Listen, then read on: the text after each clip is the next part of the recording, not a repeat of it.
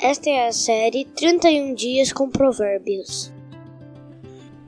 Provérbios 13, 11.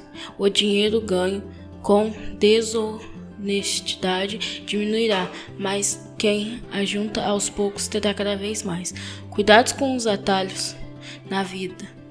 Aparentemente, eles nos levam mais rápido aos nossos desejos, mas não é raro que eles escondam muitas vezes armadilhas. Provérbios nos ensina mais de uma vez que o trabalho digno não pode ser visto como algo vergonhoso.